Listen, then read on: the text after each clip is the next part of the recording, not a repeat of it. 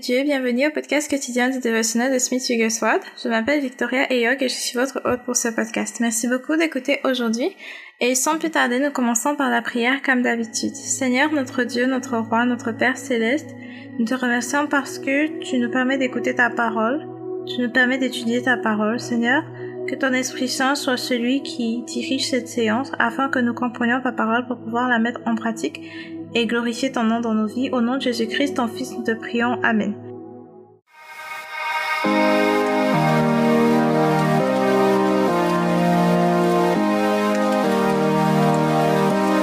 Le titre de l'enseignement d'aujourd'hui, c'est Payer en entier. Payer en entier. Nous allons lire Luc chapitre 19, verset 10, Marc chapitre 2 du verset 1 au verset 12. Nous lisons tout cela à partir de la version Louis II. Commençons donc par Luc chapitre 19 verset 10. Car le Fils de l'homme est venu chercher et sauver ce qui était perdu. Ensuite, nous lisons Marc chapitre 2 du verset 1 au verset 12, aussi à partir de la version Louis II. Quelques jours après, Jésus revient à Capharnaüm. On apprit qu'il était à la maison, et il s'assembla un si grand nombre de personnes que l'espace devant la porte ne pouvait plus les contenir il leur annonçait la parole. Des gens vinrent à lui, amenant un paralytique porté par quatre hommes. Quatre hommes, pardon. Porté par quatre hommes.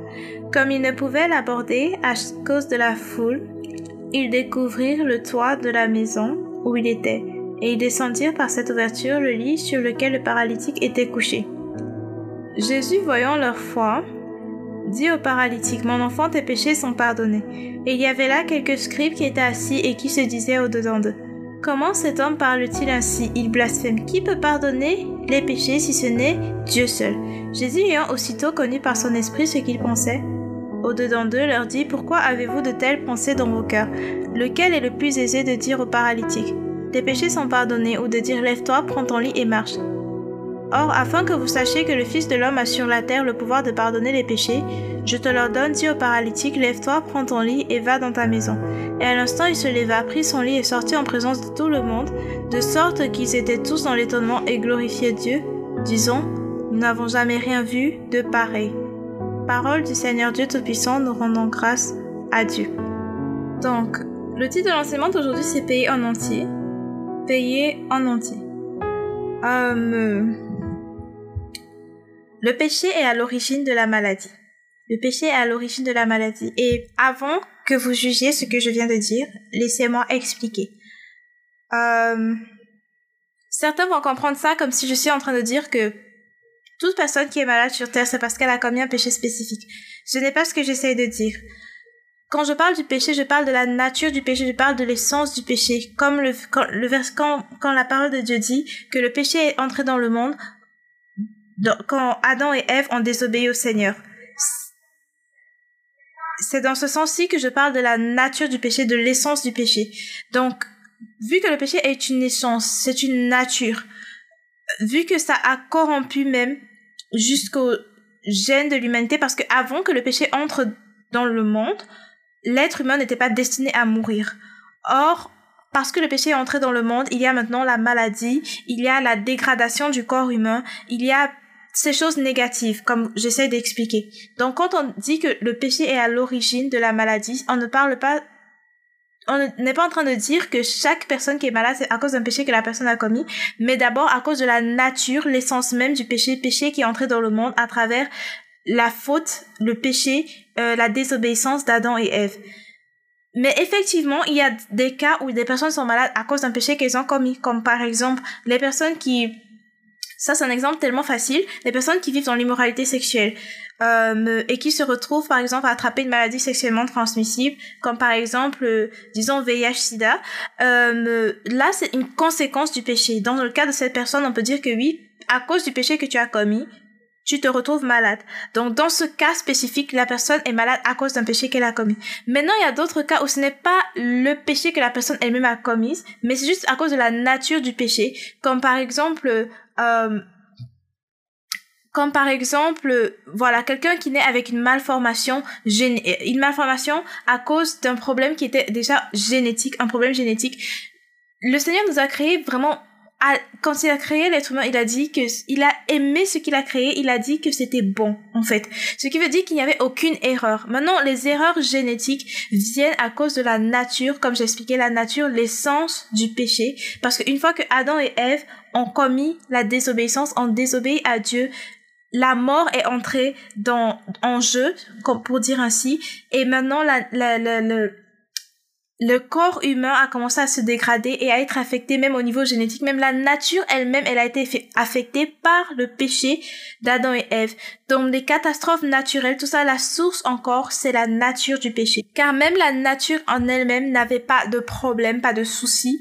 Mais à partir du moment où le péché est entré dans le monde, il y a tellement de choses qui sont, qui ont changé et dans le négatif.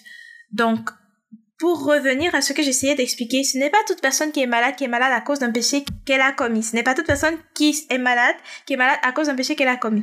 Il y a des gens qui sont malades à cause d'un péché que ces personnes ont commis. Il y a des gens qui sont malades pas parce qu'ils ont commis un péché en particulier, mais déjà il y a la nature du péché, l'essence du péché elle-même. Dans tous les cas, la solution, parce que là où je veux en venir, c'est que Jésus Christ a payé le prix en entier pour le pardon des péchés et la guérison.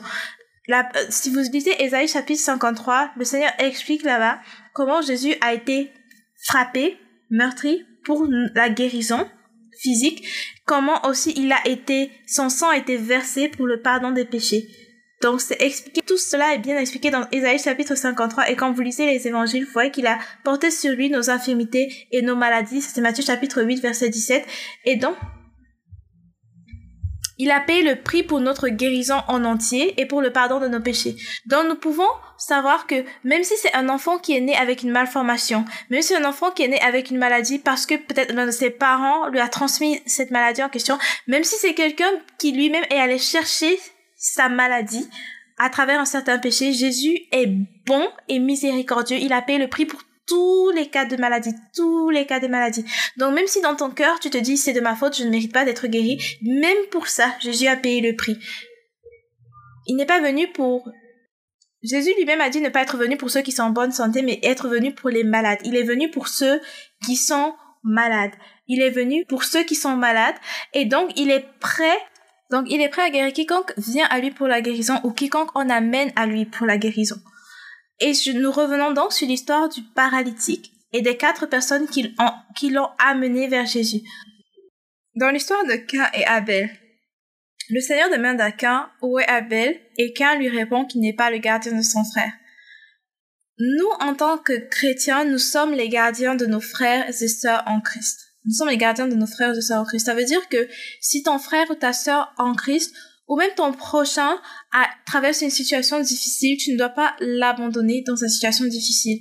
Tu ne dois pas non plus le haïr, peut-être pour sa maladie ou pour sa situation compliquée, mais plutôt tu dois amener la personne à Jésus. Et comment on amène quelqu'un à Jésus? Dans l'exemple de l'homme paralytique, il n'y avait pas de chemin visible, mais ils ont fait passer l'homme par la toiture pour que l'homme soit devant Jésus, pour que Jésus puisse lui pardonner ses péchés et le guérir. Certes, il ne savait pas à ce moment-là, peut-être que c'était le péché qui était à l'origine de la maladie, mais il l'a amené à Jésus sachant que Jésus était la solution. De la même manière, c'est ce que nous devons faire. Vous vous souvenez que Jésus a dit d'aimer de nos ennemis? Il a dit de prier pour ceux qui nous persécutent. Ce n'est pas par hasard. Même celui qui te persécute, tu dois le considérer comme étant ton prochain. Peut-être qu'il te persécute parce qu'il ne comprend pas. Peut-être qu'il te, te persécute parce qu'il... En fait, le diable a un si grand impact dans sa vie qu'il est vraiment perdu. Il est éloigné du Seigneur. Ils ne savent même pas. Il y a même d'autres chrétiens qui persécutent d'autres chrétiens. Ils ne réalisent pas qu'ils sont dans l'erreur. Comme par exemple, certains chrétiens persécutent d'autres chrétiens sur le baptême du Saint-Esprit. Mais il suffit que le Seigneur leur ouvre les yeux pour que eux-mêmes reçoivent le baptême du Saint-Esprit et comprennent qu'ils étaient dans l'erreur. Donc, nous, on doit être le gardien de notre frère et amener notre frère à Jésus, notre frère, notre sœur, nos ennemis, ceux qui nous persécutent, ceux qui nous font du mal. Ça peut être même la personne que tu aimes le plus. Ça peut être ton père, ça peut être ta mère, ça peut être ta sœur, ça peut être ton frère, ça peut être même ton mari ou ta femme qui te casse la tête, entre guillemets. Mais justement, tu ne dois pas abandonner cette personne, tu dois l'amener vers Jésus. Et comment tu l'amènes vers Jésus? Si toi, tu es chrétien, la Bible dit que tel il est, tel nous sommes sur cette terre. La Bible dit que les œuvres qu'il a faites, nous allons faire les mêmes et même des plus grandes œuvres. Et la Bible dit que nous sommes la Bible nous fait comprendre en fait que nous sommes ces ambassadeurs, les ambassadeurs de Christ sur cette terre. Ça veut dire quoi concrètement? Ça veut dire en fait que toi, en tant que chrétien, pour amener quelqu'un à Jésus, c'est en fait toi qui vas vers la personne, qui prie pour la personne, qui chasse les démons, qui impose les mains, qui déclare la parole de Dieu sur cette personne, qui prie pour elle, de telle sorte que le personne, la personne, pardon, son cœur est changé par le Seigneur, de, telle sorte que la personne, elle est transformée par le Seigneur, de telle sorte que la personne, si c'était une maladie, elle est guérie parce que tu as dit sois guéri au nom de Jésus-Christ, tu as dit esprit d'infimité sors de ce corps au nom de Jésus-Christ, si c'était des démons qui possédaient la personne, tu as dit euh, démons sortez de ce, corps au nom de Jésus-Christ. Et parce que tu l'as dit avec foi, la personne est délivrée. Si c'était l'incrédulité, si c'était peu importe la situation, en fait, tu as prié, tu as imposé les mains, tu as déclaré la parole de Dieu.